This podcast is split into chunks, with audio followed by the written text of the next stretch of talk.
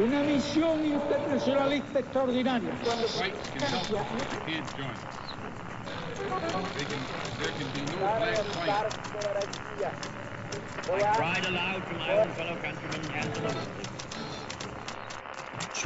can't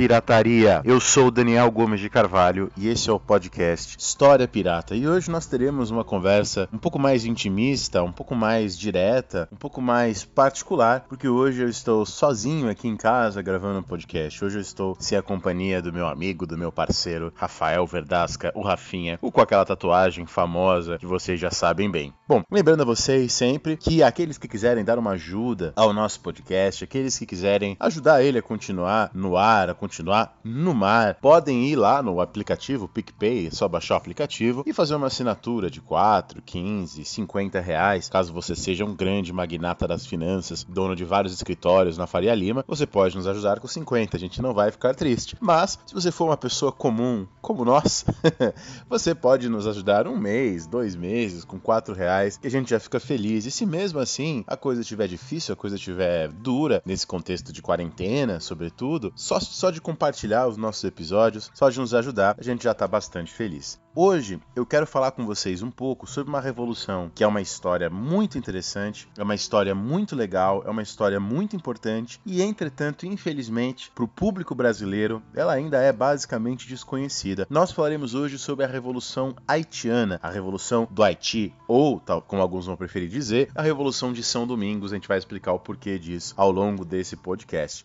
O podcast de hoje estará dividido em três partes. Numa primeira parte, eu vou falar para vocês um pouco, fazer uma introdução, né, falar a importância do tema, explicar as minhas balizas cronológicas, né, por que, que eu estou escolhendo essas datas e também trazer um pouco dos debates historiográficos que envolvem a Revolução Haitiana. Essa será a primeira parte do nosso programa. Numa segunda parte, a gente vai fazer um grande glossário. A gente já tem aqui, né, no nosso podcast História Pirata, uma sessão dedicada ao glossário. Faremos uma grande sessão de glossário para eu explicar o uso das palavras para vocês, por que, que eu estou usando a palavra mulato, né, porque vou dizer que era a palavra usada na época, mulata. Então, o que, que significa mulato, mestiço, negro, como que essas palavras eram utilizadas na Revolução Haitiana. Né? A gente vai tentar usar as palavras tais quais eram usadas naquele momento, claro que traduzido da língua né, do francês falado na região, também veremos a questão linguística para cá. E numa terceira e última parte, também é mais longa, eu farei uma narrativa dos eventos principais, dos acontecimentos principais acerca da Revolução Haitiana. Então esse será o nosso programa de hoje. Espero que vocês estejam bem ancorados no seu mar, espero que vocês estejam com ouvidos, olhos e mentes bem abertas, que nós hoje falaremos um pouco sobre esse assunto.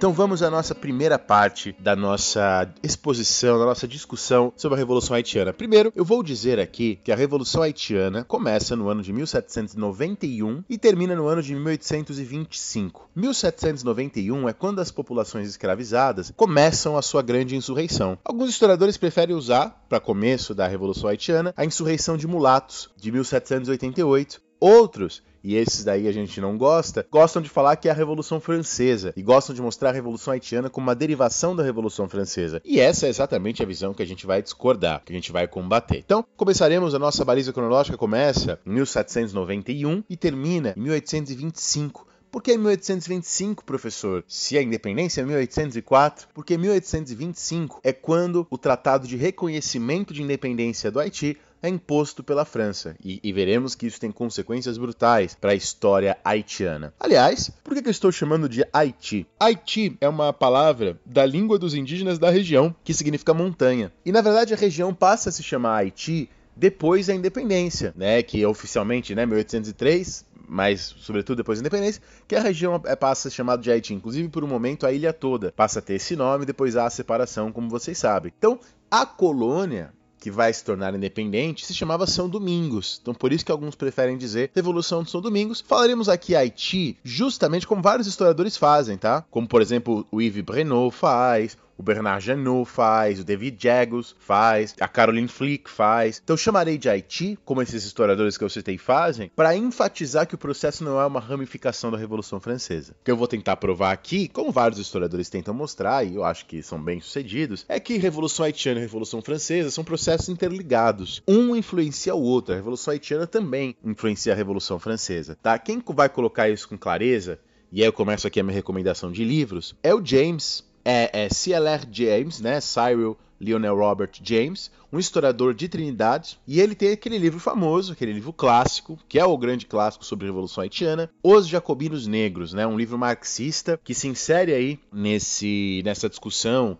que vai se processar ao longo do século XX sobre negritude, panafricanismo. O James estava bem ligado a isso, tanto que se vocês pegarem a edição em português da Boitempo, Os Jacobinos Negros do James, tem na introdução e tem na conclusão discussões a esse respeito e, e tal. Outro livro importante, agora pegando um livro contemporâneo, o livro do James, ele já tem quase 100 anos. Outro livro importante, agora pegando um livro recente da editora Paco, A Revolução do Haiti o Brasil Escravista, do Marco Morel, lá do Rio de Janeiro. Um livro que eu acho que faz um enorme equilíbrio, me inspirou muito muito, eu usei muito esse livro para preparar esse podcast aqui para vocês. E esse livro do Marcos Morel, ele, do Marco Morel, ele tem uma pegada interessante em fazer um equilíbrio entre uma narrativa e uma discussão historiográfica. Então, assim, eu considero um livro que pode ser lido por todos. Outro grande historiador, o David Jagos, ele tem grandes livros e trabalha com muita clareza com essa questão do Haiti em relação à história global. Né? Então ele tem, por exemplo, um livro que eu estou com ele aqui em, em, minhas mãos, O Impacto da Revolução Haitiana no Mundo Atlântico. Temos também um historiador norte-americano, Jeremy Popkin, que inclusive já publicou aqui em português alguns textos sobre a Revolução Haitiana, né? Ele publica um texto naquela revista, famosa revista de Belo Horizonte, que é a revista Vara História, né? Então se encontra o texto dele chamado Uma Revolução Racial. Você encontra em português também, mas ele tem também um textinho em inglês curto, que eu cheguei a recomendar para os meus alunos lá na universidade, uma história concisa da Revolução Haitiana, tá? E é curioso, vamos pensar em dois clássicos sobre a Era das Revoluções. Um clássico liberal e um clássico marxista. Um clássico liberal, um livro que eu adoro, A Era das Revoluções Democráticas, do Robert Palmer. Um livro marxista, era das Revoluções, do, do Hobsbawm. Tratam basicamente dos mesmos assuntos, né? Desse período aí entre o final do século XVIII e a primeira metade do século XIX, da Era das Revoluções. O Palmer e o, e o, e o Hobsbawm, obviamente, têm perspectivas distintas. O Hobsbawm, marxista, vê essas revoluções como revoluções burguesas. O Palmer, liberal, vai mostrar o caráter democrático dessas revoluções. O que ambos têm em comum? Ambos pouco ou nada falam sobre o Haiti. Ambos não dão o devido valor à Revolução Haitiana nesse contexto. E é isso um pouco que a gente está tentando combater tá? Mostrar como o Haiti está ligado ao contexto caribenho, atlântico e também global. Mostrar como o Haiti está longe de estar isolado do mundo, esse tipo de coisa. Quero dar dois exemplos para vocês, dois filósofos iluministas. Também uma coisa curiosa, né? Aqui no Brasil, você pega os manuais didáticos, quando eles falam de iluminismo, eles falam sobre Voltaire, Rousseau, Montesquieu, que são grandes autores. Mas tem alguns autores do iluminismo francês que foram muito influentes no Haiti também, que a gente está falando, e no Brasil, né? E são pouco conhecidos. Eu acho que um caso famoso é o abade Guillaume François Rainal, R-A-Y-A, é R-A-Y-N-A-L, o Rainal. O Rainal, ele foi um filósofo iluminista, vindo da igreja, né? Abade, Abade. Inicialmente o nome Abade era um chefe de um mosteiro, né? Depois esse nome se amplia para membros do clero que são bastante influentes, que têm bastante projeção política. O Rainal, num texto de 1770, ele, que era um grande crítico, da, um filósofo iluminista da igreja, grande crítico da, da escravidão, ele defendeu na França, ele disse na França que em breve surgirá um Espartacus negro nas Américas. Espartacus foi um escravo, um escravizado do mundo romano, né, que liberou uma grande revolta e tal. E ele fala: "Ó, oh, a situação é tão grave, a situação é tão complicada que eu acho que surgirá um Espartacus, tá, para acabar com a escravidão, para varrer a escravidão da terra". E o Toussaint de Louverture, um dos grandes líderes, o grande líder, né, o principal líder da Revolução Haitiana, era um grande leitor do Rainal. E o Toussaint dizia: Ó, oh, eu sou esse Spartacus que você predicou. Sou eu, eu estou aqui, tá? Eu vou aparecer. Um outro abade famoso, esse mais jovem do que o Rainal, né? O Rainal, ele nasceu em 1713, morreu em 1796. Então ele não viu o fim do processo da Revolução Haitiana. Um outro foi o abade Henri de Grégoire. Mesma coisa, um filósofo, iluminista, membro da igreja e grande crítico da escravidão. Só que o Grégoire morreu só em 1831, então ele conversava com as lideranças da Revolução Haitiana por cartas. Foi também muito, né, influenciou também muito a Revolução Haitiana e inclusive depois da independência eles chamaram o Grégoire para ser bispo do Haiti e ele falou que ele não ia porque ele já estava bem velhinho, né? Ele foi um dos fundadores da Sociedade dos Amigos dos Negros na França, né? Uma sociedade iluminista dedicada aí a criticar a escravidão e que, na, que durante a Revolução Francesa atua nesse sentido. Ele criou em 1788 com o Brissot, né? Que depois será o líder dos girondinos. Bom, então, só para vocês entenderem, né? Como a gente precisa fazer narrativas um pouco diferentes daquelas que vocês estão acostumados, tá? Esses dois padres, por exemplo, foram muito lidos no Brasil, foram muito influenciados no Brasil. Agora, quando a gente fala então da importância da Revolução Haitiana. Então, diferente do que o Hobsbawm, do que o Palmer faziam, é fundamental a gente mostrar a centralidade desse processo. O Haiti foi o primeiro Estado nacional oriundo de uma insurreição de escravos do mundo. Tá? Foi a primeira abolição da escravidão em um território que a economia era dependente desse trabalho. Tudo bem que a Pensilvânia aboliu a escravidão antes do Haiti, mas ora, mas a Pensilvânia não, não era uma região com uma grande produção escravista. Tá? Aqui, nesse caso, abolir a escravidão significava ferir os interesses dos grupos econômicos economicamente dominantes na ilha. Essa é a questão. Esse é o primeiro lugar. É a segunda proclamação de independência da América, primeiro os Estados Unidos em 1776. O Haiti é o segundo. É um processo insurreicional que se transforma num processo revolucionário violento. Tá? E é uma experiência, isso é uma coisa que vocês precisam entender ao longo aqui deste podcast, que a experiência da Revolução Haitiana foi uma experiência muito complexa. Posicionamentos que aconteceram lá, que do seu ponto de vista hoje, parecem contraditórios, mas a gente vai ver que não é, que tem uma lógica. Né? Por exemplo, o fato da maioria dos líderes da Revolução Haitiana, o Toussaint, né, o Dessalines, a imensa maioria das lideranças da Revolução Haitiana eram monar monarquistas. Outra coisa interessante que vocês têm que saber, ainda aqui nessa introdução, é entender que não é uma derivação então da Revolução Francesa, embora claro que seja influenciada, mas ela também influencia a Revolução Francesa. E da mesma maneira, eu falei do Abade Grégoire e falei do Rainal, que influenciam os revolucionários haitianos com certeza, mas a gente sabe hoje também que, ele, que há uma influência do voodoo, que é uma, uma, uma religião forte na região haitiana, que tem as suas raízes no Golfo do Benin, na África. E a imensa maioria dos escravizados que habitavam o Haiti não nasceram no Haiti, a gente vai ver isso daqui a pouco. A maioria deles nasceu na África. Então é um movimento também com raízes ideológicas africanas e não apenas raízes ideológicas europeias. Veremos então que é uma experiência muito complexa, com liderança. A gente vai ver que, por exemplo, uma das grandes questões da Revolução Haitiana são as brigas entre negros e mulatos. Tá?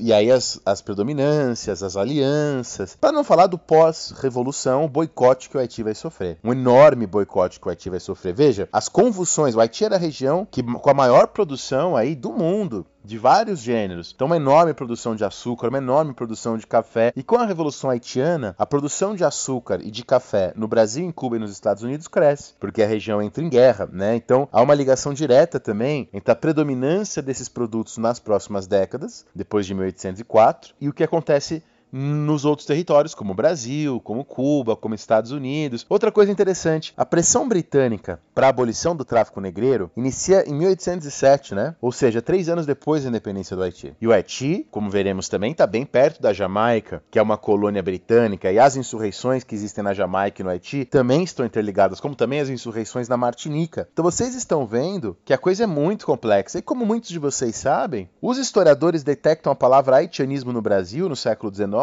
porque, por influência haitiana, vários escravizados, vários movimentos abolicionistas acontecem aqui no Brasil, tá? Então, assim, é muito importante entendermos que, inclusive, há o haitianismo no Brasil, como era chamado no século XIX, que isso é uma coisa determinante. Então, você que não é, que não conhecia muito sobre a Revolução Haitiana, só nessa introdução você já deve estar bastante chocado, né? E repensando um pouco as suas narrativas. Tem um antropólogo haitiano chamado Michel Rolf Trouillot, e o Trouillot tem um livro famoso de 1995 chamado Silenciando o Passado, e nesse livro ele fala, ó, a Revolução Haitiana é um processo em grande medida excepcional, e ele é apresentado para as pessoas como um não acontecimento, como algo impensável, né? Então assim, ele é apresentado assim. E aqui nesse podcast, a gente vai tentar mostrar uma outra visão, tá? Uma, uma outra abordagem, não uma abordagem que não consegue encaixar a Revolução na, na, haitiana na história, mas mostrando como ela está interligada a vários processos históricos importantíssimos. Aliás, tem uma famosa filósofa americana, né?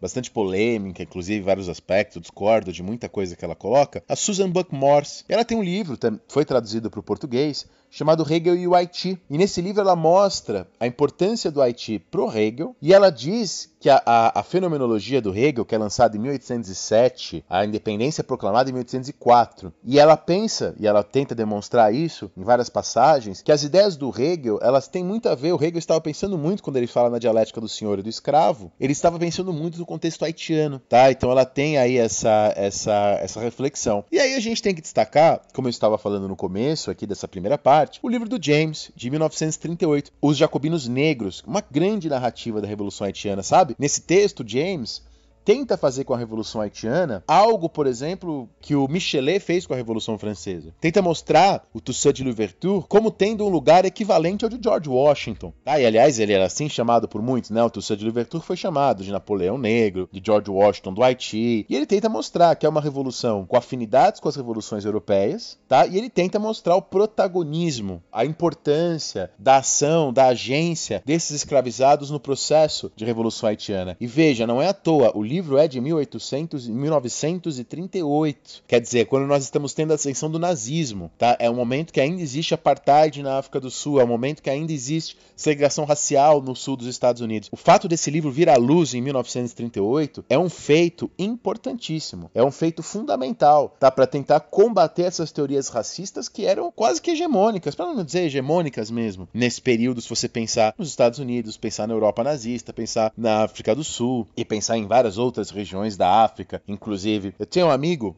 que já participou aqui do nosso podcast, o Marcelo Adolfo, que ele sempre falava uma coisa, e eu repito isso porque eu acho que é uma verdade, eu acho que é uma verdade, né? Que é o seguinte: veja, no século XIX e no século XX, com as populações negras dos Estados Unidos, com as populações das colônias na África e na Ásia, foram feitas várias medidas, né, de eugenia, de darwinismo social, de discriminação por parte dos europeus. E aí esse meu amigo sempre falava: pois é, os europeus não gostaram tanto do Hitler porque o Hitler começa a fazer com os europeus o que os próprios europeus faziam com os africanos, faziam com os asiáticos asiáticos, faziam com várias populações da América. A gente sabe, por exemplo, que os espanhóis fizeram campos de concentração em Cuba durante a Guerra de Independência de Cuba. Né? Então ele tem essa sacada isso, e, e, aí você vê a importância do James, tá? Porque ele está denunciando, ele está mostrando o protagonismo dessas populações negras. É um livro marxista, né? Ele vai colocar é, o lugar do Haiti pensando numa, numa ideia maior de revolução e um livro fundamental, mesmo que a gente possa criticar e discordar de algumas abordagens, mas mesmo assim é um livro que permanece bastante atual. Quem quiser sugestões de livros, de romances ou de filmes, vou citar um filme famoso chamado Queimada, de 1969, do italiano Dilo Pontecorvo.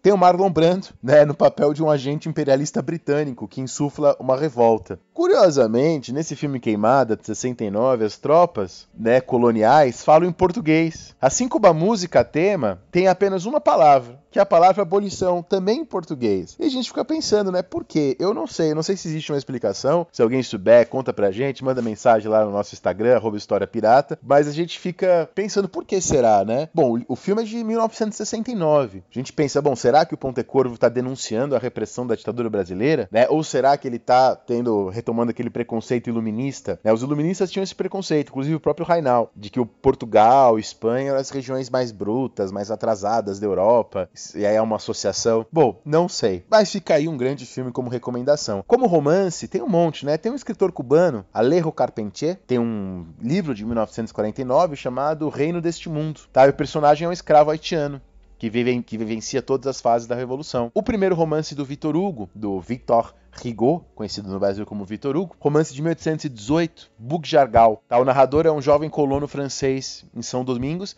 e a narrativa mostra né, um líder revolucionário haitiano, Pierrot, e a sua ligação amorosa com a prima Marie, né, que é filha de um poderoso senhor. E enfim, tem nesse tema, tem nesse livro, né, um livro de 1818, aquele tema importante para a gente discutir a história do racismo e da escravidão, né, que é a ideia de ter um bom negro que ajuda os protagonistas brancos. Mais recentemente, tem o livro da Isabella Allende, de 2000, da Isabel Allende, de 2009, A Ilha Sob o Mar, e tem a trilogia de romances do norte-americano Smart Bell Madison, que também trata desse tema, e a trilogia de romances foi lançada entre 1995 e 2004. Tem uma, uma, uma série de TV também francesa, né, dirigida pelo Philippe Niang, tendo como protagonista um haitiano, é, hollywoodiano, inclusive, que é o, G, o Jimmy Jean-Louis, um filme de 2012, tá, sobre o Haiti e, e fala bastante sobre esse tema. Essa foi a nossa primeira parte para introduzir esse tema, para a gente colocar algumas questões e mostrar a importância da Revolução Haitiana. Agora, na segunda parte, eu vou explicar para vocês o uso do vocabulário. Como é que as pessoas se reconheciam nessa época? Por que, que eu vou usar a palavra mulato, negro? Como é que fica? Como é que isso funciona? Isso será aqui a nossa segunda parte do podcast.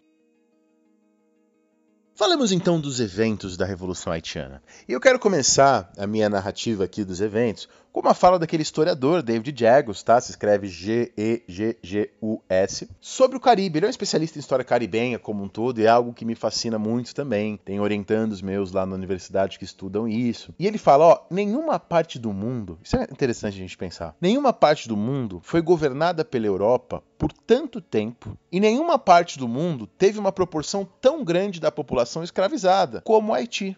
E como Haiti não, como o Caribe como um todo, na verdade, dentro dele o Haiti. Então, a região do Caribe, tá? a região onde está Cuba, a região onde está a República Dominicana, Porto Rico, Haiti, Jamaica, é a região que mais tempo na história humana foi colonizada pela Europa. É a região que proporcionalmente mais teve pessoas escravizadas. E isso, isso por si só é um dado, isso por si só uma mensagem bastante importante. Quando começa, então se vocês puderem, quem não tem familiaridade, vai agora na internet, abre o Google e dá uma, dá uma olhadinha no mapa da, da região do Haiti, da República Dominicana, da Jamaica, de Porto Rico, de Cuba, até para você ver como essas regiões são próximas e como elas estão próximas a Miami, onde está o Pluto. Próximo ali do Pluto, você tem Cuba, você tem a Jamaica, você tem uma ilha onde está o Haiti e a República Dominicana nos dias de hoje. Os primeiros registros de população nessa ilha datam do, do século I a.C. A gente já tem registros de populações indígenas dessa ilha no século I a.C., como nós falamos anteriormente, é da linguagem indígena que surge o nome Haiti, que significa montanhoso, porque é uma região montanhosa. Como sabemos, 1492, Cristóvão Colombo chega na ilha e batiza esta ilha, onde hoje estão Haiti e República Dominicana, de Hispaniola. Estima-se que a ilha deveria ter algo entre 200 e 300 mil indígenas, dos quais algo em torno de 95% foram exterminados pelos espanhóis nos 30 primeiros anos depois da chegada de Colombo. Mas outra coisa importante, tem alguns artigos que eu encontrei sobre isso, é que esses indígenas não desapareceram, embora eles se tornaram uma população extremamente reduzida. Na Revolução Haitiana, há fontes que falam de caciques e de um ser de uns tais de uns irmãos Page, que assassinaram inclusive uma, uma família de brancos na região. Então, ao que tudo indica, há partes da população indígena remanescente, que continua lá, participa ativamente da Revolução Haitiana. Bom, 1517, o imperador da Espanha, do Sacro Império Romano Germânico, de vastas regiões do mundo,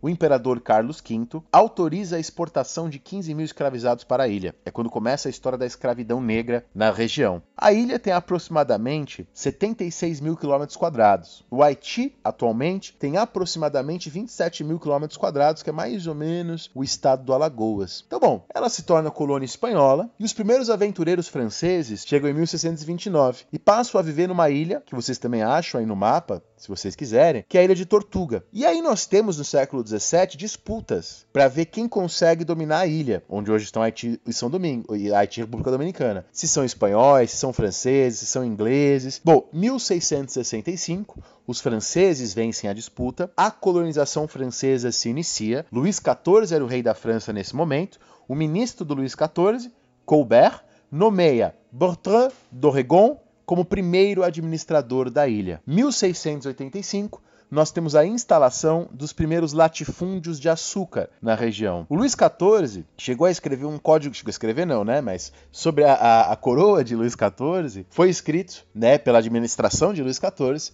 o Código Negro, Code Noir. E o Code Noir vai consolidar a estratificação racial dessa sociedade, consolidar a escravidão, consolidar as punições. Embora a gente possa dizer, né, o Código Negro do, do XIV tinha questões como, por exemplo, é, de evitar, de proibir os mestres de matarem os escravos, mas isso tudo nunca foi seguido. Tá? O artigo 43 do Código Negro do Luís XIV fala que os mestres, se matarem seus escravos, não serão punidos. É claro que isso não foi seguido. É claro que na prática, o Código Negro ele colocou na lei, colocou na, na regra a estratificação racial da sociedade. E nessa região do Haiti, agora governada pelos franceses, as principais cidades: Porto Príncipe, que era a capital, e o Cabo Francês. Os franceses se consolidam a partir de 1695, porque há nesse processo, nessa história colonial que eu estou aqui passando rapidamente, uma grande disputa. Os franceses se consolidam em 1695, justamente na parte ocidental da ilha, que hoje é o Haiti. E os espanhóis se consolidam na parte oriental da ilha, que hoje é a República Dominicana. 1715 começam as primeiras plantações de café na região do Haiti. E desde deste momento. Não, então não foi na Revolução Haitiana que começam as rebeliões das populações escravizadas. Bem antes, você já tinha a marronagem, né?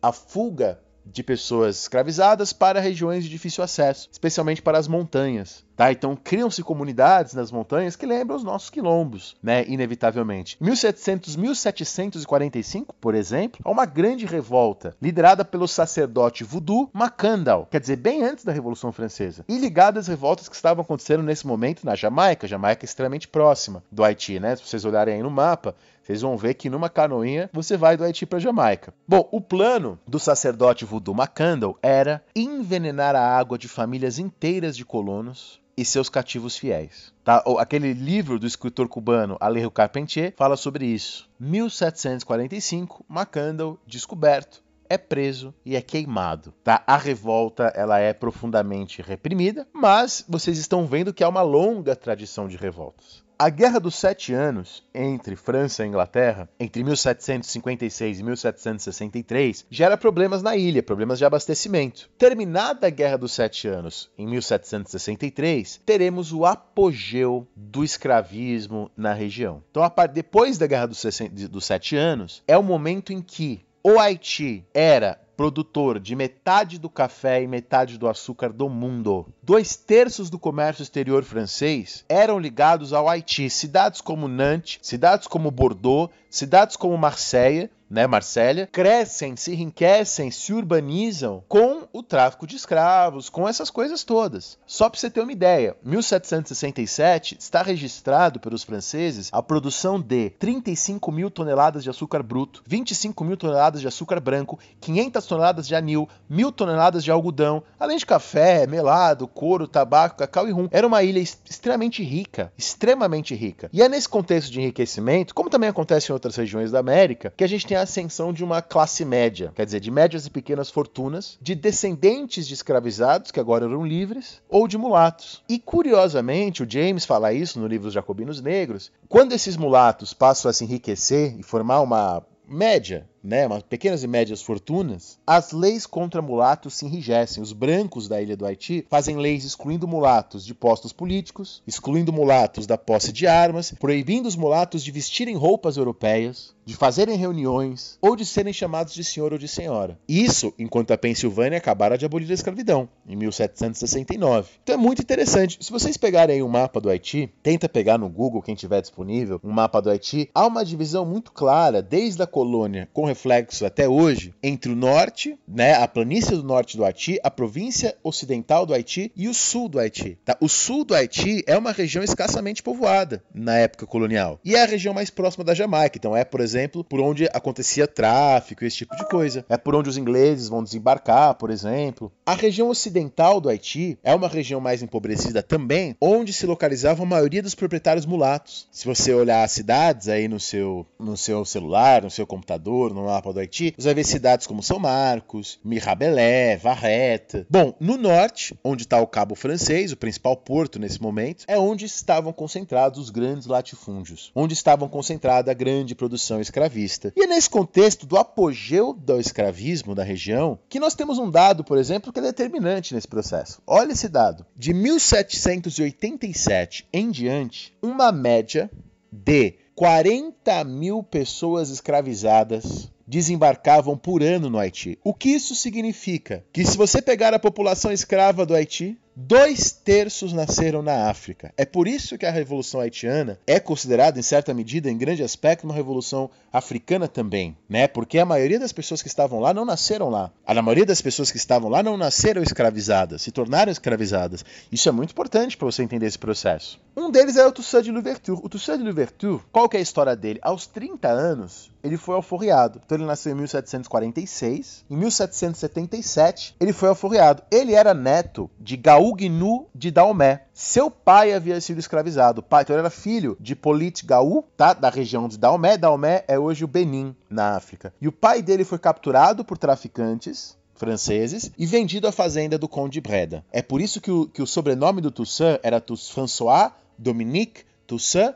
Breda, Breda, né, que se escreve, porque era comum uma pessoa quando se tornava escrava receber o sobrenome do seu senhor. Por ter um grande conhecimento de ervas e plantas, tal, pai dele a princípio parecia provavelmente era médico na região da África, ele foi se tornou um protegido do seu administrador, Bayon de Libertar, e pôde se alfabetizar, se casou com uma negra livre, a Suzanne, com quem teve dois filhos, adota um filho que ela teve com outro de outro relacionamento, e após ser alforriado, ele passa a viver com uma plantação e ele próprio tinha dos escravos. Tá? Ele acumula uma média fortuna ali. Com o início da insurreição, o Toussaint de Louverture se tornará médico dos batalhões negros, e, passará a lutar como líder militar, recebendo esse apelido de Toussaint de Louverture. Louverture significa a abertura, então o Toussaint da abertura. Então quando começa o processo, ele, ele deixa sua esposa, ele deixa para ser cuidada por outras pessoas, né? ele arruma as coisas para ela, os filhos dele vão acabar indo para França depois, como nós falaremos, e ele se engaja e vai acabar se tornando o principal líder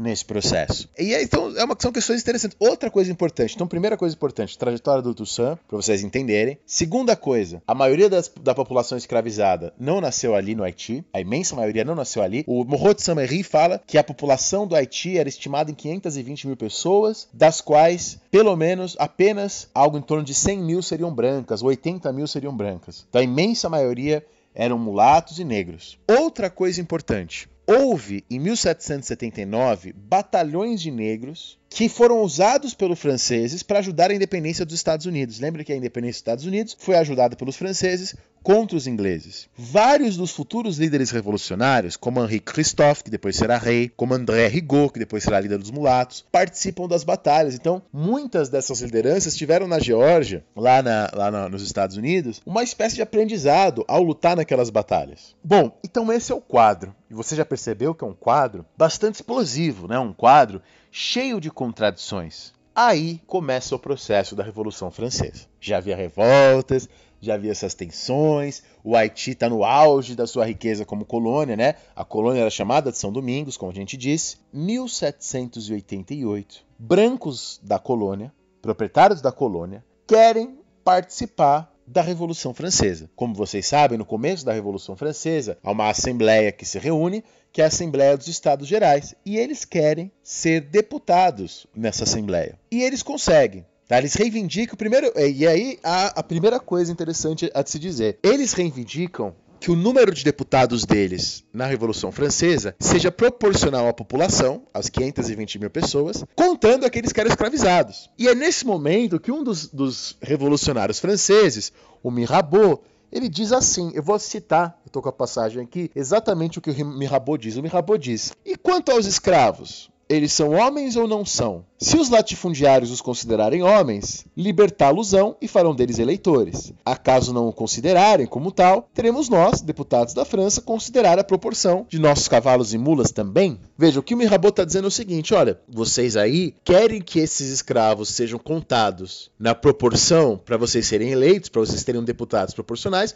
mas não querem que eles elejam e sejam eleitos? Ora, se vocês quiserem contá-los, vocês têm que considerá-los cidadãos como vocês. Se vocês não querem contá-los, vocês têm que ter menos representantes, porque vocês os consideram objetos. Então a gente tem que considerar também nossos cavalos e mulas como eleitores na proporção. Então a primeira contradição aparece aí. Né? O Mirabeau joga na cara desses colonos. E aí você obviamente deve imaginar que os colonos preferiram ter menos representantes na Assembleia dos Estados Gerais da França do que libertar ou deixar as suas populações escravizadas elegerem ou qualquer coisa do tipo. Então no final os brancos do Haiti ganharam seis cadeiras nos Estados Gerais da França. Bom, começa a Revolução Francesa. Julho de 1789, a Bastilha é derrubada. 1790, os proprietários da colônia, que estão representados na Assembleia com seis deputados, na Assembleia Constituinte, atuam para tentar para defender da Revolução Francesa a colonização e a escravidão. Havia pessoas como Robespierre, havia pessoas como os abades, Grégoire, Rainal, que a gente falou, que defendiam a abolição da escravidão e o fim né, da exploração sobre o Haiti, para considerar o Haiti em igualdade. E esses proprietários vão lá defender a escravidão, defender as coisas como estão, defender o status quo. Bom, os seis deputados de São Domingo, os dois de Guadalupe e os dois de Martinica, porque lembremos que São Domingos não é a única região colonizada pelos franceses, se mantêm nas assembleias da Revolução Francesa defendendo a escravidão. Aí, os haitianos enviam um mulato. Os mulatos do Haiti enviam um representante para Paris, Vincent Auger, para defender os direitos dos mulatos. Não apenas ele não obtém sucesso, mas quando ele volta, ele acaba reprimido. Então você percebe já aqui uma tensão né, dos mulatos na Revolução. Quer dizer, os mulatos nesse momento estão buscando uma aliança com os brancos para conseguirem também a sua representação. Os mulatos não estão buscando a abolição da escravidão. 1791 é a primeira Constituição da Revolução Francesa, que exclui explicitamente as colônias da sua Declaração de Direitos Humanos. O decreto do 8 de março de 1790, que é incorporado na Constituição, garante a autonomia dos brancos, dos colonos, no que diz respeito à escravidão e no que diz respeito aos direitos dos mulatos. Tá? O Barnave, um dos líderes da Revolução Francesa, chegou a dizer: este regime, né, o regime escravista, é bárbaro, disse ele, mas um barbarismo maior resultará se interferirmos nele. O Robespierre, contra a posição do, Barnave, disse: Ora, Barnave, ora, revolucionários, vocês defendem sem cessar os direitos dos homens, mas acreditais nos direitos dos homens tão pouco que santificastes constitucionalmente a escravidão, disse Maximilien de Robespierre. Então veja, é como disse o James, e é isso que vocês estão percebendo aqui, a escravidão está entrando nos debates da Revolução por força das colônias. E é nesse ano de 1791, o ano que fica pronta a primeira Constituição da Revolução Francesa, que começa a guerra entre Haiti e França. Então, eu vou dividir aqui a guerra em três momentos, a guerra do Haiti. Entre 1791, o início da guerra, e 1793, o incêndio da cidade do Cabo Francesa. É o primeiro momento do conflito. Então, entre 1791 e 1793, nós temos uma grande guerra que começa, um momento muito tenso. Depois, entre 1793 e 1794, que é quando a Revolução Francesa abole a escravidão, e 1802, temos um período de calmaria, que é quando Toussaint de Louverture se torna governante do Haiti. Aí, em 1802, o Napoleão tenta reescravizar as pessoas. De 1802 a 1804, temos uma volta das guerras. E é o momento que vem a independência, em 1804. Bom, de 1804 a 1825, temos também um grande período de conflitos após a independência, monarquias, divisões, até que em 1825 a França reconhece a independência do Haiti e aí começa, aí, aí acredito eu na periodização que eu usei, que eu já expliquei para vocês, temos aí o fim desse primeiro processo da história do Haiti, depois de 1825 temos um outro processo histórico. Então, vou dividir a guerra em três fases, tá bom? De 1791, o começo, a 1793, uma pacificação, 1793 a 1802, governo de Toussaint de Louverture, 1802 a 1804, Napoleão e a guerra de 1804 a independência a 1825, um período aí conturbado sobre o qual falaremos. Então, Dita essa periodização, dito que a guerra começa em 1791, vamos agora então falar da guerra. Vamos agora falar em como os conflitos começaram.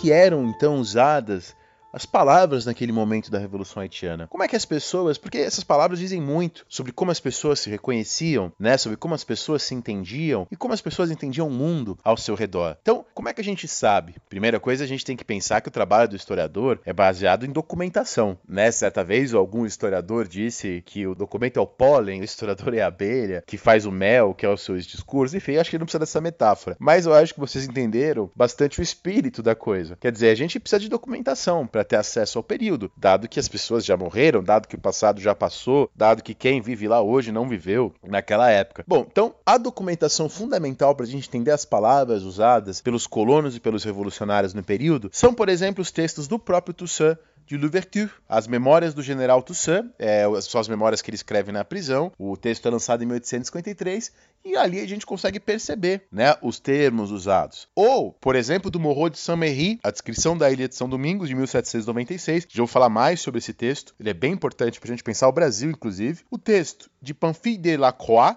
Memórias para servir a história da Revolução de São Domingos, de 1819, são alguns exemplos de fontes para a gente entender os usos das palavras da época. Então, quando eles falavam dos europeus ou dos colonos, eles usavam o termo blanc, né, branco. Então, eles eram chamados na época de os brancos. Esse termo era utilizado. Colon quer dizer colonos eram os proprietários ou administradores estabelecidos na colônia, que poderiam ser brancos ou não. Nem todos os colonos eram brancos. Alguns desses colonos poderiam ser mulatos livres, né? Ou como era dito na época, Jean de colère, gente de cor, se a gente fosse traduzir. Créole né? Se a gente fosse traduzir creole, é criolo, são as pessoas, né? Qualquer pessoa nascida na colônia, independente da cor de pele, né? Então, se você é um filho de franceses nascido na região do Haiti, na região, na ilha de São Domingos, você é um crioulo. Então, crioulo não é nem negro, nem mulato, não é uma questão de cor de pele, é uma questão de onde você nasceu. Tá? Colonos são os proprietários, brancos ou não, nascidos na colônia. Brancos são aqueles que são brancos, europeus ou colonos.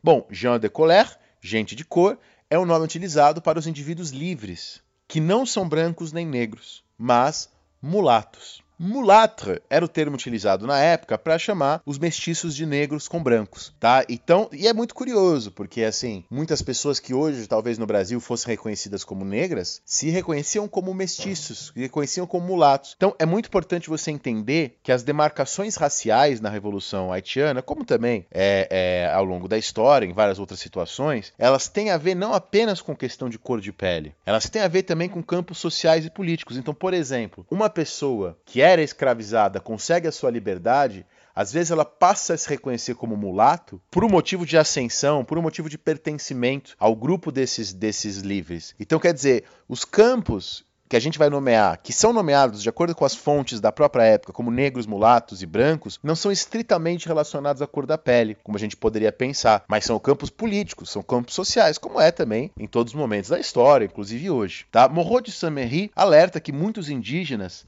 eram reconhecidos como mulatos também. Então, ó, olha que curioso. Então, o indígena também era reconhecido como mulato. Há textos da época falando assim: ah, o indígena é um mulato com um cabelo mais, mais liso. Tá? Outro termo, termo interessante para a gente pensar, isso que eu estou falando agora para você, é o termo petit blanc, pequeno branco branquinho, branquelo. Esse termo é um termo pejorativo para se para falar dos brancos que moram no Haiti mas que estão mal situados na hierarquia social, que são mais pobres, que têm menos terras, que, na, que você entendeu? Que não usufruem do trabalho escravo. Parle negre, é, parle negre era o nome utilizado na época para falar do modo típico dos negros da colônia, de falar. Tá, hoje a gente tem no Haiti, é uma coisa muito interessante, eu recomendo que vocês deem uma buscada por aí na internet para ver a linguagem, né, uma linguagem tipicamente haitiana, que tem relação também com o francês, que é o creole. A gente sabe, né, existe uma grande questão aqui no Brasil com a imigração haitiana, a gente tem discutido muito essa questão nos últimos anos. Agora, um exemplo interessante para vocês verem como é, como se localizava a questão racial nesse momento do final do século XVIII no começo do século XIX, é a coisa do Morro de Saint-Méry, que eu falei para vocês. O Morro de Saint-Méry era um mestiço, nascido na Martinica, também colônia francesa.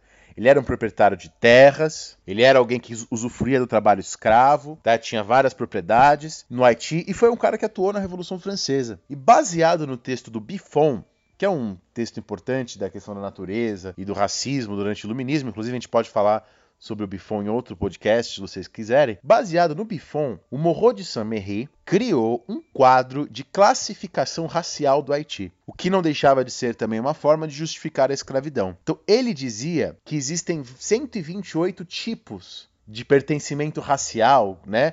20, 128 tipos de pessoas ali no Haiti, e esses 128 tipos baseiam-se em 13 combinações básicas. Então, por exemplo, existiria um extremo, que é o branco, que não possuiria nada de, de negro, um outro extremo, que seria o negro, que não possuiria nada de branco, existiria o mulato no meio do caminho, que seria 64 branco e 64 negro, e depois ele faz vários outros tipos intermediários, sacatra, grifo, marabu, quarteirão, mestiço, mameluco, quartenorado e sangue misturado, representando as variações intermediárias de cor, tá? Só para você ver como isso, você fala, nossa, professor, mas que loucura, que doideira. Isso aí é uma coisa de doido. Mas isso foi muito influente aqui no Brasil. Aqui no Brasil, né, tem trabalhos, vários trabalhos aqui na historiografia brasileira sobre isso. Tem a tabuada das misturas de 1818, né, do Raimundo José de Souza Gaioso, que buscou fazer exatamente isso, adaptar a tabela do Saint-Henri sobre as classes, as, os tipos de raças, né, no, no Haiti, ao caso brasileiro. E claro que fazer isso que às vezes você olha isso e fala, ah, uma coisa é despropositada, uma coisa é de louco, mas não tem nada de coisa de louco.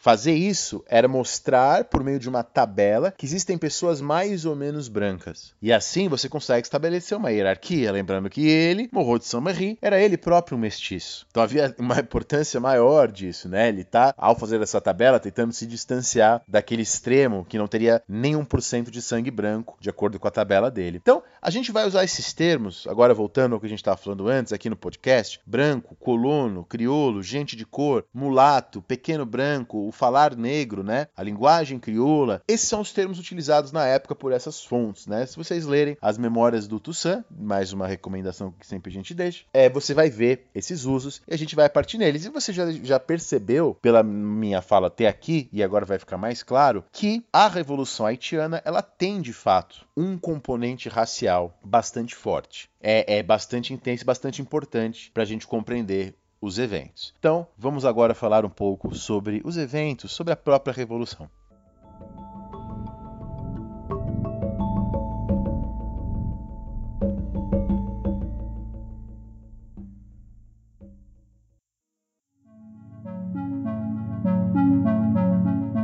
Bom, e aí dizemos que o processo da revolução, que o processo revolucionário, começa em 1791. Já em janeiro de 1791 temos várias rebeliões, mas é oficialmente no dia 14 de agosto que é um marco importante do começo do processo revolucionário, 14 de agosto de 1791. Há uma cerimônia mítica, né, no bosque, no Bois Caimã, liderada por um escravizado jamaicano, de origem jamaicana, chamado Bookman, um sacerdote voodoo, papaloá, um marrom, né, um aqueles espécies de quilombos que eu estava falando para vocês. Ele teria convocado nessa cerimônia voodoo para uma rebelião contra a escravidão. Depois, isso assim, 20 anos depois, circulou uma prece que ele teria feito, que não sabemos se é ou não a prece. E eu vou aqui ler a prece para vocês, mas é importante que você saiba, que é o que as pessoas dizem, que esta prece ela tem uma beleza, como qualquer poesia, muito maior se lida na linguagem creole, né, na linguagem original, e não em português. Ela perde um pouco da sua magia em português, mas eu vou ler aqui a, a prece feita pelo, pelo Bookman, o sacerdote voodoo. A prece é assim: O bom Deus que fez o sol, que nos ilumina lá do alto, que levanta o mar e faz rugir o trovão. Escutem bem vocês. O bom Deus, escondido numa nuvem, o bom Deus nos olha, o bom Deus vê o que fazem os brancos. O Deus dos brancos pede o crime, o vosso quer o bem. Desprezem a imagem do Deus dos brancos, que tem sede de nossas lágrimas. Escutem a liberdade que fala a nosso coração. Tem um artigo chamado Haiti, Nascimento de uma, de uma Nação. A Revolução do Haiti, vista de baixo, um livro, desculpa, da Caroline Frick, do Franz Voltaire e do Marcel Dorigny. E nesse artigo, de 2014, eles tentam justamente mostrar o voodoo como motor de motivação e coesão que impulsiona a ação desses trabalhadores. Então, quer dizer, além da modernidade iluminista, como estávamos falando, esta ação no Haiti deve ser vista sob a ótica das culturas de origem africana, tá? Com predomínio, como a gente já comentou, das originárias do Golfo do Benin. Então, isso é, é fundamental para a gente compreender esse processo. Há uma insurreição geral no norte da ilha. Além desta convocação do Voodoo Boukman, destacam-se outras lideranças, como Jean Bouillet, como Jean-François Pétécou, como Georges Biassou. A maioria dessas, rebeliões, dessas rebeliões dessas populações escravizadas tem como bandeira a defesa da igreja e a defesa do rei. Óbvio, já que esta revolução que está se processando não faz nada em relação à escravidão, já que esta revolução francesa chancela o discurso dos brancos que estão representados na Assembleia. É uma revolução cujo tamanho, cuja intensidade, essa rebelião dessas populações em 1791 tem uma intensidade que é difícil de imaginar. Ó, vou dar uns dados para vocês. Você tinha no Haiti, em 1791, 793 engenhos de açúcar. Destes, 200 foram queimados nessas rebeliões. Você tinha no Haiti 3.120 plantações de café. Destas, 1.200 foram queimadas. Vários proprietários nesse momento fogem para Cuba e fogem para o sul dos Estados Unidos, onde a, a não está acontecendo ainda uma grande rebelião de escravos. Há testemunhos, há documentos que falam de um céu coberto por fumaça por 15 dias, né, em decorrência dessas queimadas de engenhos, dessas queimadas de plantações. A Espanha, lembre-se que o Haiti era uma região riquíssima a maior produtora de açúcar do mundo. E é por isso que a Espanha, que tinha a posse em São Domingos, fronteira com Haiti, e a Inglaterra, que tinha a posse em Jamaica, praticamente fronteira com Haiti, se envolvem no conflito para tentar enfraquecer a França. Sem contar que a França também era inimiga da Espanha e da Inglaterra nas guerras que vão se processar na Europa. Você está entendendo como a Revolução Haitiana está tá inserida num contexto aí atlântico maior? Então, esses escravizados diziam lutar em nome do rei da França. O próprio Toussaint né, afirmou o que é, o que é normal em qualquer revolução, que o seu abolicionismo emerge no curso dos próprios acontecimentos. E é durante esse momento da insurreição, como nós falamos, que o Toussaint muda seu nome de Toussaint Breda, que era o nome do seu senhor, para Toussaint Abertura, Toussaint L'Ouverture. Bom, 1792, alguns agentes da França revolucionária, é, acompanhados de 6 mil soldados,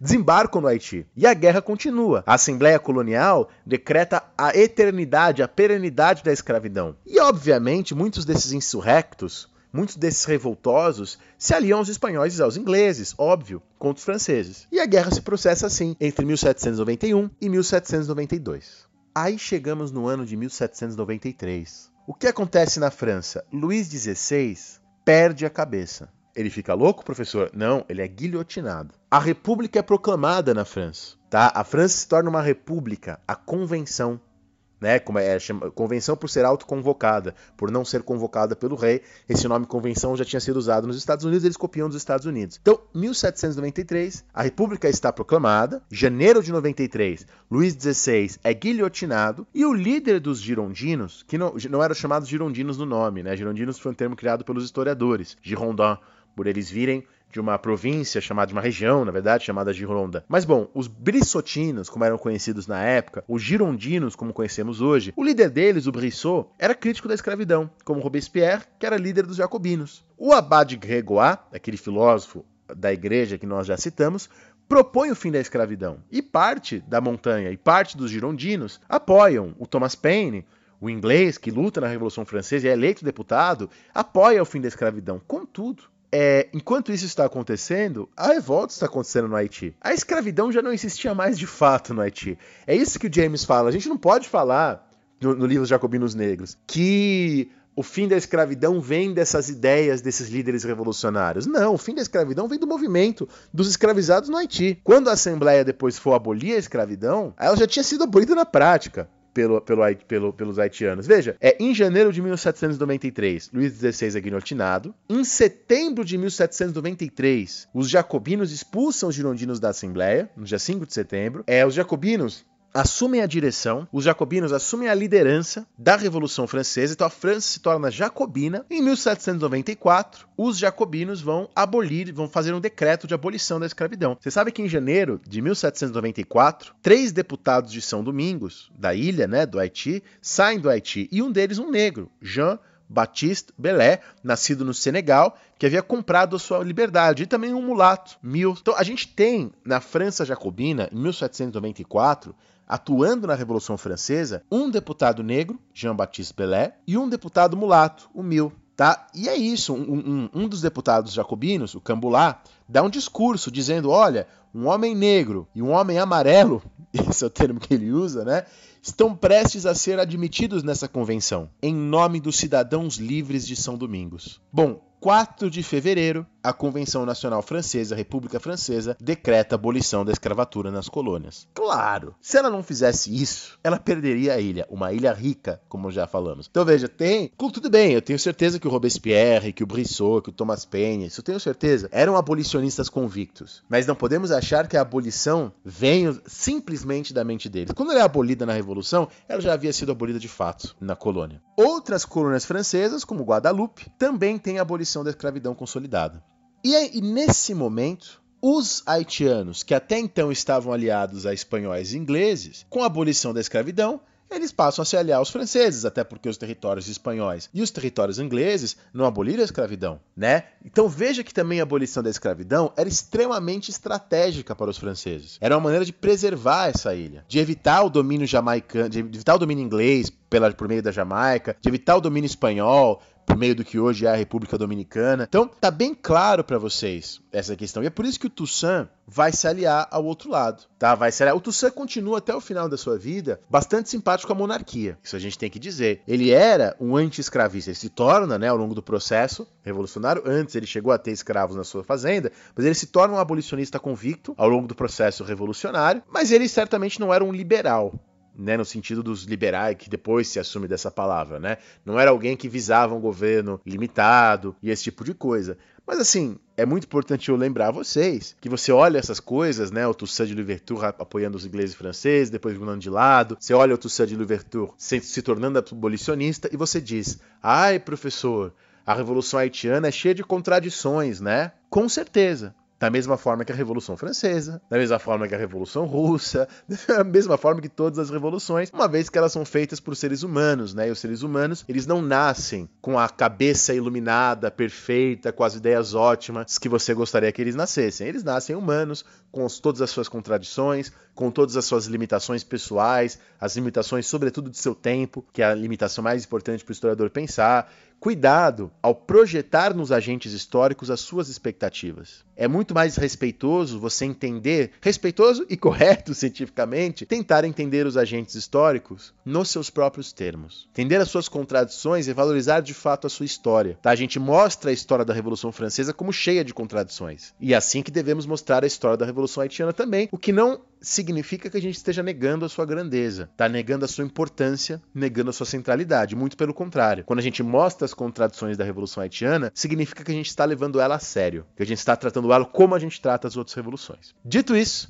Voltemos à nossa narrativa. A escravidão é abolida nas colônias, em 1794. Depois, pouco tempo depois, os jacobinos ficam pouquíssimo tempo no poder, né?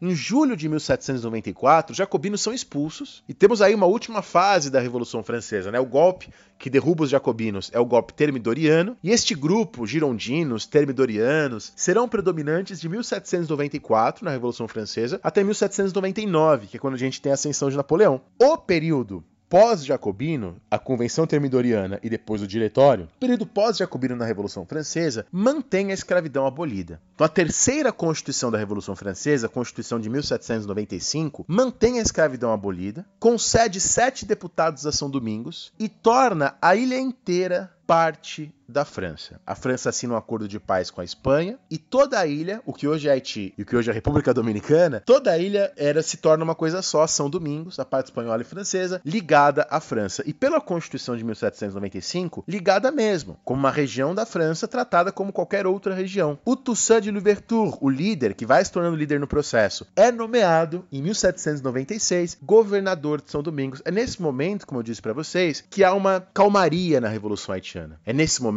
como eu falei para vocês, que a Revolução Haitiana entra num momento de estabilidade, as guerras diminuem. O Toussaint de Louverture consolida-se como governador, com um poder vitalício, mas é claro que há vários conflitos entre ele e o governo do diretório. O governo este do diretório, a gente pode falar nisso melhor num podcast sobre a Revolução Francesa, um governo este do diretório que enfrentava várias revoltas internas. Né? O governo do diretório passou para a história como um governo instável, com revoltas jacobinas, revoltas monarquistas, crise econômica. E o Toussaint, lá no Haiti, governando de maneira autônoma, né? Governando de maneira absolutamente autônoma. Apesar de alguns conflitos com os mulatos, ele consegue uma certa harmonia e é um governo de fato autoritário né, do Toussaint de Louverture. O Toussaint, quando ele falava com Napoleão nas suas cartas, ele assinava como o primeiro dos negros ao primeiro dos brancos. E a esposa do Napoleão, a Josefina, né, a Josefina, ela tinha uma fazenda no Haiti. Tá? A mãe da Josefina tinha uma fazenda no Haiti, a Madame de Bornay. E o Toussaint conversava com a, com a, com a sogra do, do, do Napoleão também por cartas. Então, quando Napoleão assume em 1799, com o golpe 18 Brumário, o Napoleão se mostra bastante incomodado com Toussaint. Napoleão, um reconhecido um grande racista, né? Ele tinha concepções raciais na cabeça dele de separação bastante fortes, sobre as quais ele escreve, sobre as quais ele fala. E era também um grande estrategista, como todos vocês sabem. E o Toussaint também. E o Toussaint e o Napoleão jogam por meio das cartas. Nesse momento, o Toussaint consolida seu domínio sobre a ilha. Tá? Ele cria um processo de militarização do trabalho e de trabalho intensivo dos ex-escravizados nas plantações do Haiti. E mais importante, 1801, a despeito da França, porque formalmente o Haiti está ligado à França, mas na prática o Toussaint está tá comandando um governo dele, um governo autônomo. Em 1801 ele tem a audácia de criar, de outorgar, de impor uma Constituição do Haiti. Formalmente ele não fala de independência, mas na prática, o Haiti era uma região ligada à França só no nome, era isso que ele estava fazendo. Ele, ele era um cara que dizia ser bastante respeitoso e admirador da França. Esta primeira Constituição do Haiti, outorgada, imposta pelo Toussaint, abole a escravidão, mantém o catolicismo como religião oficial, garante a propriedade privada, abole qualquer tipo de distinção racial e nomeia Toussaint governador vitalício, assim como será o Napoleão na França. O Napoleão, quando ele assume em 1799, ele era um dos três cônsules. Embora ele fosse um cônsul mais importante, mas ele não era o único cônsul. Tinha também o abate Sieyé, tinham outros também. Depois o Napoleão se consolida como cônsul único, cônsul vitalício. A mesma coisa do Toussaint, governador único, governador vitalício, e embora ele jure lealdade à França, a Constituição não dá nenhum lugar à França na administração haitiana, tá?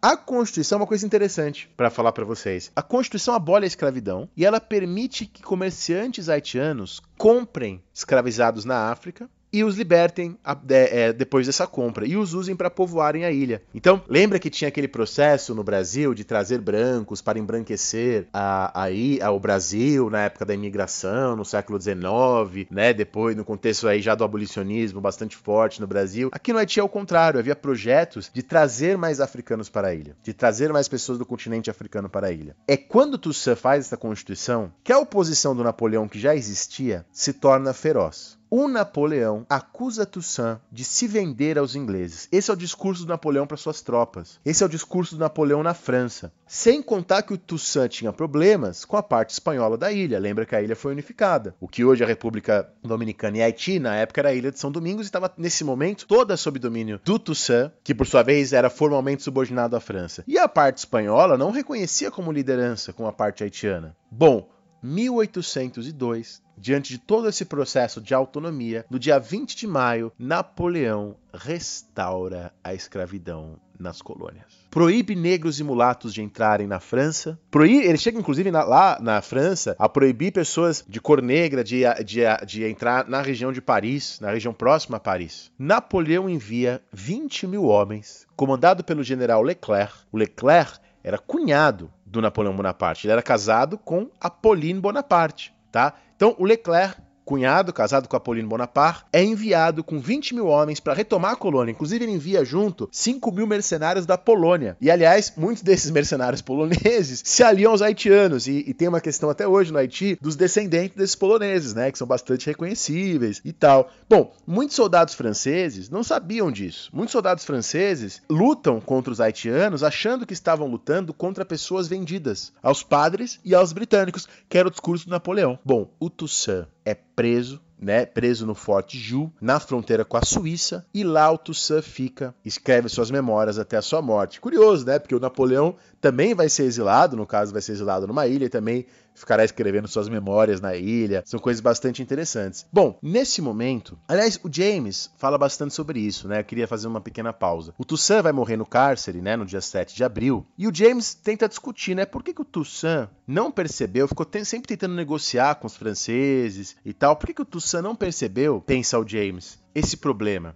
Bom, o James fala assim, ó, a Revolução Haitiana nesse momento está enfrentando algumas contradições. E uma delas é que o Toussaint era alguém muito admirador da Revolução Francesa, muito admirador da França. Quando o Toussaint faz a sua Constituição, diz o James no livro Jacobinos Negros, não é porque o Toussaint quer independência, é porque o Toussaint quer que o Haiti tenha o mesmo status que a França. Ele queria ser de alguma maneira francês, ele, ele, era, ele era, o Toussaint era alguém fiel ao iluminismo, aos direitos humanos, e o James diz, esse era o problema do Toussaint. A sua extrema fidelidade à França, a sua extrema admiração aos revolucionários franceses, ele não conseguiu perceber que aqueles eram os inimigos, porque se ele tivesse percebido, ele teria se pronunciado de forma mais contundente, se posicionado de forma mais contundente. Quem percebeu isso foi outra liderança negra, que é Dessalines. E o que o Haiti precisava nesse momento, foi o que o Haiti teve, diz o James, foi o Dessalines, tá? que era um homem mais, talvez mais simples e menos culto que o Toussaint, mas que justamente por isso percebia melhor o que estava embaixo do seu nariz. Né? Aí o James tem uma frase maravilhosa no livro Jacobinos Negros. Ele fala: ó, o fracasso de Toussaint de Louverture foi devido ao seu esclarecimento e não à sua obscuridade. Então Toussaint será preso, enviado para a Suíça e lá numa, numa fortaleza ele irá morrer no cárcere. E é nesse momento que dois homens ligados ao, ao Toussaint assumem a liderança: Jean-Jacques Dessalines e Christophe. Christophe, no primeiro momento, se alia aos franceses, né? O Petion se alia aos franceses, eram os mulatos, mas os mulatos percebem que os franceses também estavam contra eles. E aí, no final das contas, negros e mulatos se unem. Olha que interessante, no começo da Revolução Francesa, no começo da Revolução Haitiana, negros e mulatos estavam separados. Tanto que os mulatos chegam a pedir uma, uma representação no governo francês. No decorrer do processo, e o Toussaint participa disso, há uma paz entre negros e mulatos. Depois, os mulatos chegam a desconfiar do Toussaint. Mas no final das contas, diante de Napoleão, Jean-Jacques Dessalines, Christophe e Pétion, negros e mulatos, se unem. E é nesse contexto que eles conseguem vencer as tropas de Leclerc, as tropas do cunhado de Napoleão. Tá? Há um saldo aí estimado de 62 mil mortes. Tá? Aí que o Jean-Jacques Dessalines pega a bandeira da França, né? a bandeira da França tem o branco, que representa a monarquia, e ele tira esse branco e deixa apenas o azul e o vermelho. O azul e o vermelho eram cores de Paris. Esse negócio de um é, a branco é liberdade, é, branco é, é, é, igualdade, azul é liberdade, vermelho é fraternidade, é uma invenção de depois, tá bom? Originalmente o branco é monarquia, o azul e o vermelho eram cores de Paris. E o Dessalines tira o branco, que representa a monarquia francesa, e deixa o azul e vermelho, que estão até hoje na bandeira do Haiti. Tá? A nova bandeira do Haiti é feita em 1803, no dia 18 de maio, e em 1804, no dia 1 de janeiro, Jean-Jacques Dessalines proclama a independência do Haiti. Olha que curioso, de novo paralelo. 1804, em maio, na França, Napoleão, que já tinha perdido o Haiti, se proclama imperador. Meses depois, em setembro, Jean-Jacques Dessalines, 18 anos antes de Dom Pedro I, também se proclama imperador. Tá? Eu lembro de uns livros didáticos que eu trabalhava, só para você ver como as pessoas esquecem e desconhecem o Haiti. Alguns livros didáticos que eu já dei aula falavam: ó, oh, só Brasil e México viraram império, viraram monarquias depois da independência. O México por um ano só. Não, o Haiti também. Jean-Jacques Dessalines se proclama chefe das Forças Armadas e imperador Jacques Primeiro, no discurso, Jean-Jacques Dessalines diz uma coisa que o Toussaint aparentemente a princípio não diria: ódio eterno à França. Esse é nosso grito. É isso que o historiador James queria dizer quando ele dizia que o Dessalines era o homem para esse momento. Era o homem que a França precisava nesse momento. Que a França não, né? Que o Haiti precisava para, felizmente, né, para desgraça da França. Bom, nesse momento, só para a gente fazer uma, uma, um paralelo aqui, para vocês entenderem como o Haiti não está isolado, há outras revoltas escravas no Caribe. Então a França não está enfrentando só o Haiti. É o caso, por exemplo, de Guadalupe. Só que em Guadalupe, a revolta liderada por um mulato, Louis Delgré, é derrotado. Napoleão vence em Guadalupe. Depois a região será invadida pelos suecos. E, na verdade, a abolição da escravidão, veja, o Napoleão restaura a escravidão nas regiões que são da colônia france... das colônias francesas. O Haiti consegue se libertar, mas a Martinica não consegue. No resto das posses francesas, a escravidão é abolida só em 1848. Então, oficialmente, a escravidão é abolida na França apenas em 1848, com a tal da Primavera dos Povos. Bom, agora o Haiti está independente da França, em 1804, embora a França não tenha reconhecido. Jean-Jacques Dessalines é imperador do Haiti. Então agora Vamos falar rapidamente desse período entre 1804, a proclamação da independência, e 1825, que é o reconhecimento dessa independência.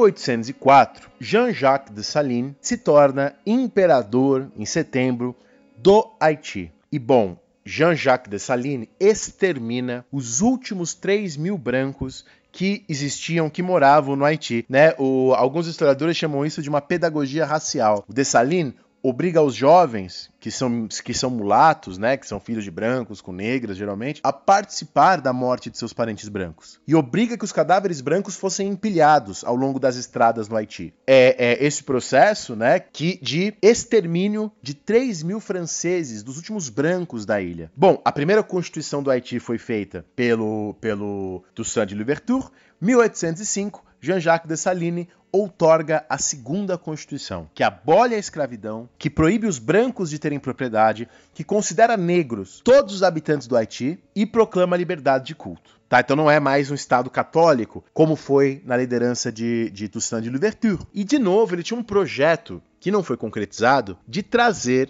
500 mil africanos para povoar o seu território. Tá um processo aí justamente de trazer mais pessoas negras para esse território, de dobrar, né, a população negra do Haiti. Um projeto que não foi concretizado, mas de novo, o inverso daquilo que foi feito na imigração do Brasil, da imigração na Argentina, de embranquecer, né, essas regiões. As tropas de Dessalines ocupam o Haiti, mas é nesse momento, é porque vocês lembram que os franceses haviam unificado a ilha, que tanto a República Dominicana quanto o Haiti era uma coisa só. É nesse momento que quando ele se torna imperador, ele perde São Domingos, ele perde a ilha. E a, então, justamente a parte da República Dominicana continua aí sob as mãos espanholas e a independência e o império de Jacques Dessalines é só na parte haitiana. E é nesse momento que voltam de novo, pela terceira vez, os conflitos entre negros e mulatos, porque o Dessalines é acusado de autoritarismo. E é nesse momento que há um complô de mulatos, liderados por Christophe, por Rigaud, por Petion, quer dizer, pessoas que lutaram no processo revolucionário. Inclusive, todos esses que eu citei serão futuros governantes do Haiti. O, bom, Dessalines, acusado de autoritarismo, é assassinado num complô envolvendo Christophe, Rigaud,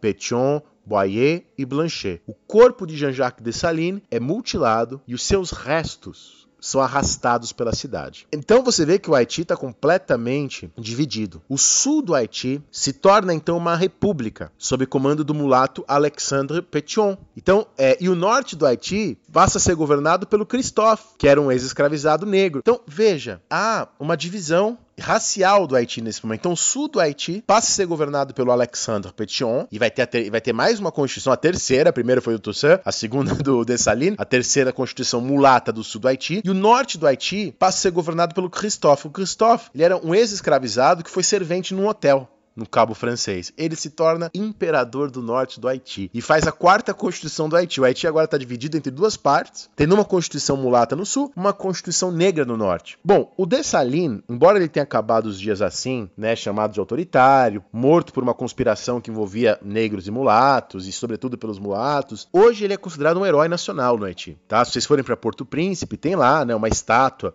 do Jean-Jacques Dessalines, e o próprio hino do Haiti, desde 1904, é chamado de La Dessalienne, a Dessaliesa, não sei como a gente poderia traduzir isso, né, como tem a, a. É, há uma peça teatral sobre o Jean-Jacques Dessalines, quem gosta de teatro, de um autor da Martinica, chamado Vincent Placoli, né, escreve P-L-A-C-O L-I, tá? Chamado o nome da peça de teatro, Jean-Jacques Dessalines, ou A Paixão da Independência. E essa peça de teatro foi criada justamente no contexto do panafricanismo do século XX, como também o, o Jacobinos Negros tem a ver com esse movimento. Há um romance histórico também, quem quiser, de 2007, esse mais recente, de um suíço chamado Guy Poitry. O nome do romance é Dessalines também. Bom, voltamos aqui à nossa história, feitas mais recomendações. Hoje teve bastante recomendação. O norte, então, está sob comando negro do rei Christophe. O sul está sob comando mulato de Alexandre Petion. O Christophe, na verdade, será coroado como Henri Premier, né? o Henrique I. E, ele, e a constituição que ele faz, a quarta Constituição, a Constituição do Norte, abole a escravidão e volta com a região católica como oficial, tal qual havia feito Toussaint de Louverture. É ele, o rei Christophe, o Henrique I, que constrói os maiores monumentos do Haiti, como o Palácio de Sanssouci, a Cidadela de La Ferrière, hoje grandes monumentos até hoje do Haiti. E curiosamente que o Napoleão já havia caído, quando depois que o Napoleão havia caído na França, ele era ridicularizado pela monarquia francesa. Você sabe que depois que o Napoleão cai, é lá na França ascende Luís XVIII, os Bourbon. Aliás, parênteses, perceba que na França, porque você pode ficar assim, nossa, professor, mas no Haiti cai um, volta outro, divide. A mesma coisa na França. O Napoleão cai, voltam os Bourbon com o Luís XVIII. E o, e o Luís XVIII Bourbon, lá na França, o rei da França, costumava tirar sarro, né, do rei Christophe, do rei Henrique I. Falava que ele era uma paródia negra do Império Plebeu de Bonaparte. O Christophe, como eu falei para vocês, ele também não nasceu no Haiti, como a maioria, nasceu na colônia de Granada e após a alforria lutou na Geórgia contra a Inglaterra. E no Haiti ele foi reescravizado e trabalhou como mordomo, cozinheiro e açougueiro, né, no, no, no hotel e em outras regiões. Durante a Revolução ele torna-se líder, em 1811 tá lá ele, né, como, como rei, coroado e tudo mais. Em 1814 ele faz um tratado comercial com a Inglaterra, dando uma tarifa preferencial para os ingleses, como também foi feito no Brasil, exatamente na mesma época, né, pelo Dom João. E nesse contexto justamente para conseguir proteção inglesa contra os franceses, tá? Para conseguir essa proteção inglesa, ele taxa, faz uma taxação menor para os produtos ingleses, uma taxação de 5%. Bom, no sul, Alexandre Petion, presidente vitalício, então, embora ele não fosse imperador, ele se proclamou presidente vitalício. Ele fecha o legislativo, ele faz uma reforma agrária, e é no sul que o Petion recebe Simão Bolívar. Ele fornece armas para Bolívar, ele fornece uma prensa tipográfica para Bolívar, ele fornece dinheiro para Bolívar, e em contrapartida Simão Bolívar promete abolir a escravidão nas Américas após o processo de independência. Então perceba que quando a gente fala que o Haiti influenciou as independências, é simbolicamente e é também de uma maneira mais literal. Ele, o Haiti foi lá e deu dinheiro e deu armas para o Simão Bolívar fazer a, as independências, o sul mulato do Haiti. E perceba que curioso, né? As constituições de Cádiz, que é a constituição da da Espanha liberal, a Constituição de Portugal de 1822, a Constituição do Brasil de 1824, são todas posteriores a essas várias constituições haitianas. Nesse momento, o sul governado por Pétion, o norte governado por Christophe, Henrique I, rei imperador Henrique I. 1818, morre o Pétion, assume no sul um mulato, o Pierre Boyer. Lembra que essas questões de mulato que eu falei para vocês são questões mais de alto de reconhecimento do que exatamente de cor da pele, tá? Então, caso vocês vejam a, as, os desenhos, as pinturas que a gente tem de alguns desses personagens, isso vai ficar bastante claro para vocês. Bom, morre Pétion, o mulato Pierre Boyer assume como um novo. O, o Boyer era filho de um colono francês e de uma africana da Guiné, tá? Ele se torna chefe da guarda presidencial do Pétion, ele assume o poder em 1818 e fica no poder até 1843, né? Por quase 20 anos. Bom, enquanto isso lá no norte, o Christophe, o Henrique I, estava doente já, sofria de apoplexia, sofre várias tentativas de golpe e se suicida com um tiro no peito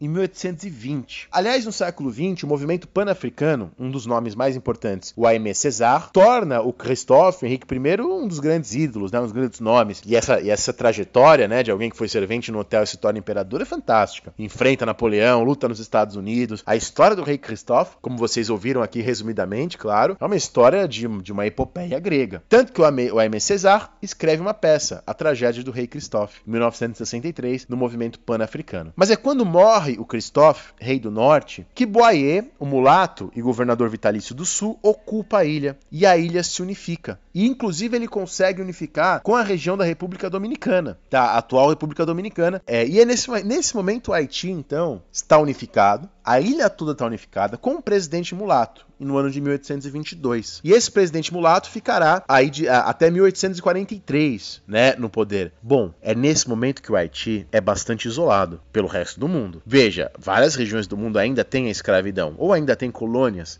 mesmo que não tenha escravidão. Então, o Haiti é o que não pode ser dito. O Haiti vive uma situação de grande isolamento. E perceba que foi um processo revolucionário longo. Estou falando de guerra no Haiti de 1790 a 1822. Nesses 30 anos de guerras, o Haiti perdeu a sua posição de maior produtor de café de açúcar do mundo para o Brasil, para o sul dos Estados Unidos e para a Jamaica. Então o Haiti é devastado, perde o seu protagonismo econômico e isso é alimentado pelo isolamento que o Haiti sofre após a Revolução. Os liberais da França, como Benjamin Constant, como Adolphe Blanc, como Jean-Baptiste Say, é, o Jean-Baptiste Say, da lei do Say, a famosa lei da economia liberal. Esses liberais franceses, de, alguns deles ligados ao que depois é chamado de liberalismo doutrinário, que é muito visto por muitas pessoas como um liberalismo mais conservador, eles eram contrários à escravidão. É, os liberais franceses tiveram, desse, os liberais desse momento, né? Essas lideranças. O Benjamin Constant, para quem não sabe, é o que pensou o poder moderador, tá? Embora os liberais brasileiros estão longe de serem anti-escravistas nesse momento. Quem quiser, a gente tem uma, um programa aqui no História Pirata com Arthur Husney, meu amigo, chamado Liberalismo no Brasil Império. E a gente justamente mostra como no Brasil Império os liberais não se diziam contrários à escravidão, muito embora o Benjamin Constant fosse. E o Benjamin Constant era o grande ídolo dos, dos liberais brasileiros. Tá? O Benjamin Constant, ele defende a abolição da escravidão, o livre comércio nas Antilhas, o reconhecimento da independência no Haiti, na chamada Revue Encyclopédique, né, a revista, uma revista liberal da época. Tá? Em fevereiro de 1816, no artigo, Constant critica o uso da noção de raça para pretextos de desigualdade e opressão. E ele usa como exemplo os negros do Haiti, que nas palavras dele se tornaram legisladores razoáveis, guerreiros disciplinados, homens de Estado tão hábeis e tão polidos quanto os nossos diplomatas. É claro que nós, hoje, não gostamos dessa afirmação do Constant, porque no fundo ele está dizendo que os haitianos são inteligentes porque equivalem aos europeus, né? Hoje a gente pensa que existem várias formas de inteligência e que o caminho do mundo não é exatamente imitar a Europa. Mas para a época, ele estava mais progressista, vamos dizer assim, do que os outros. E aí, em 1825, eu falei que na França, e a gente está fazendo o paralelo da França com o Haiti, né? Falei que na França caiu Napoleão, assume Luís XVIII, e depois da queda de Luís XVIII, torna-se rei da França um ultra-realista e ultra-conservador Carlos X. Em 1825, ele é rei da França e é este Carlos X, ultra realista, ultra conservador. Porque o Luís XVIII, que veio antes dele, ainda tentou respeitar os princípios de uma monarquia constitucional. O Carlos X queria restaurar o antigo regime à moda Luís XIV. E é ele que reconhece a independência da França. Mas ele reconhece da seguinte maneira: não é porque ele é bonzinho. Ele manda navios ameaçarem a Fran a, o Haiti, e o Haiti devastado não tinha mais condições de enfrentar esses navios, depois de tantos anos de devastação e isolamento. E ele fala: ó, oh, Haiti, ou a gente vai bombardear bombardear vocês e vocês vão voltar a ser colônia e a, e a escravidão vai voltar, ou vocês se comprometem a pagar uma indenização de 150 milhões de francos que a gente reconhece a independência. O Haiti, ameaçado, coagido, se compromete a pagar uma indenização de 150 milhões de francos. Como sabemos, Carlos X foi derrubado pela Revolução Liberal de 1830 e o rei liberal, Luiz Felipe de Orléans,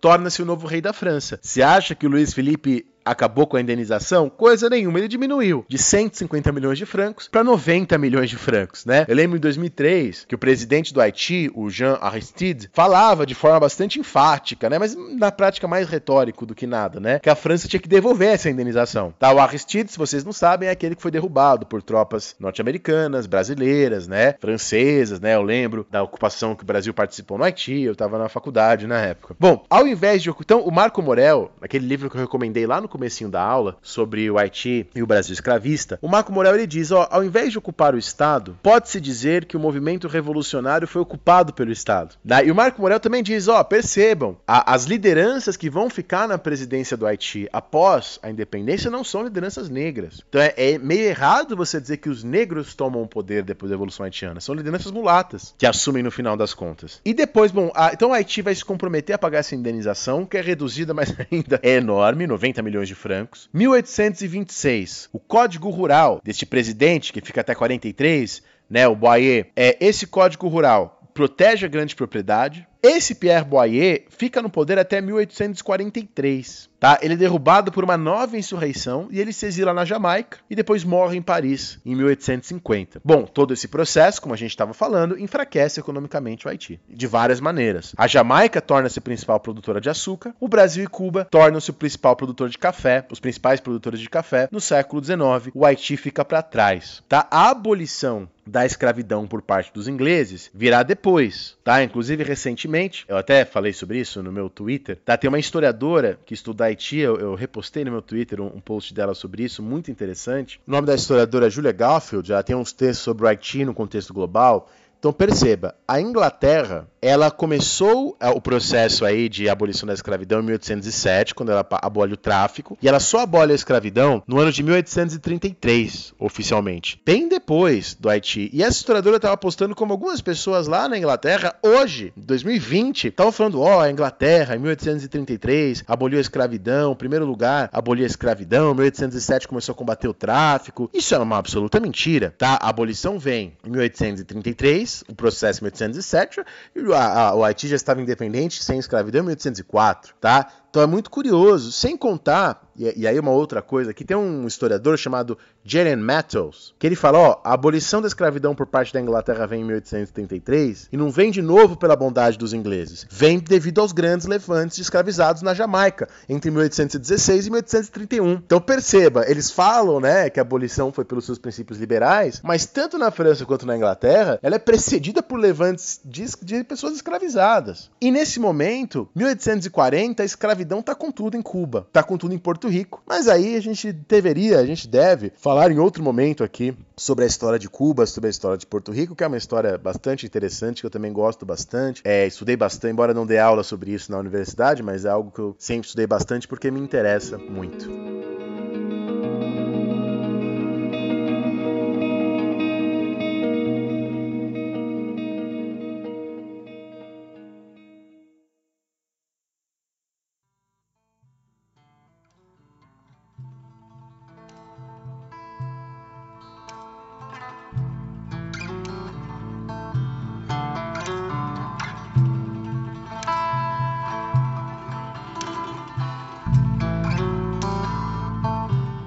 Esse foi o programa. Foi um programa diferente, talvez até mais narrativo, mais íntimo, aqui entre eu, Daniel Gomes de Carvalho e vocês, os ouvintes. Espero que vocês tenham gostado. Lembre sempre de compartilhar nossas redes sociais, tá lá, arroba História Pirata. A minha é arroba Daniel Gomes de Carvalho, mas a minha não tem nada de história, só fico postando cachorrinhos e paisagens, tá? Na nossa História Pirata a gente tá sempre postando coisa interessante, anunciando os novos podcasts. Segue lá, comenta, compartilha, dá sugestões, críticas educadas, obviamente, a gente sempre recebe, sempre repensa o nosso trabalho de várias maneiras. Agradeço muito você que nos ouviu até aqui. Um grande abraço e até o próximo História Pirata. Falou, pirataria.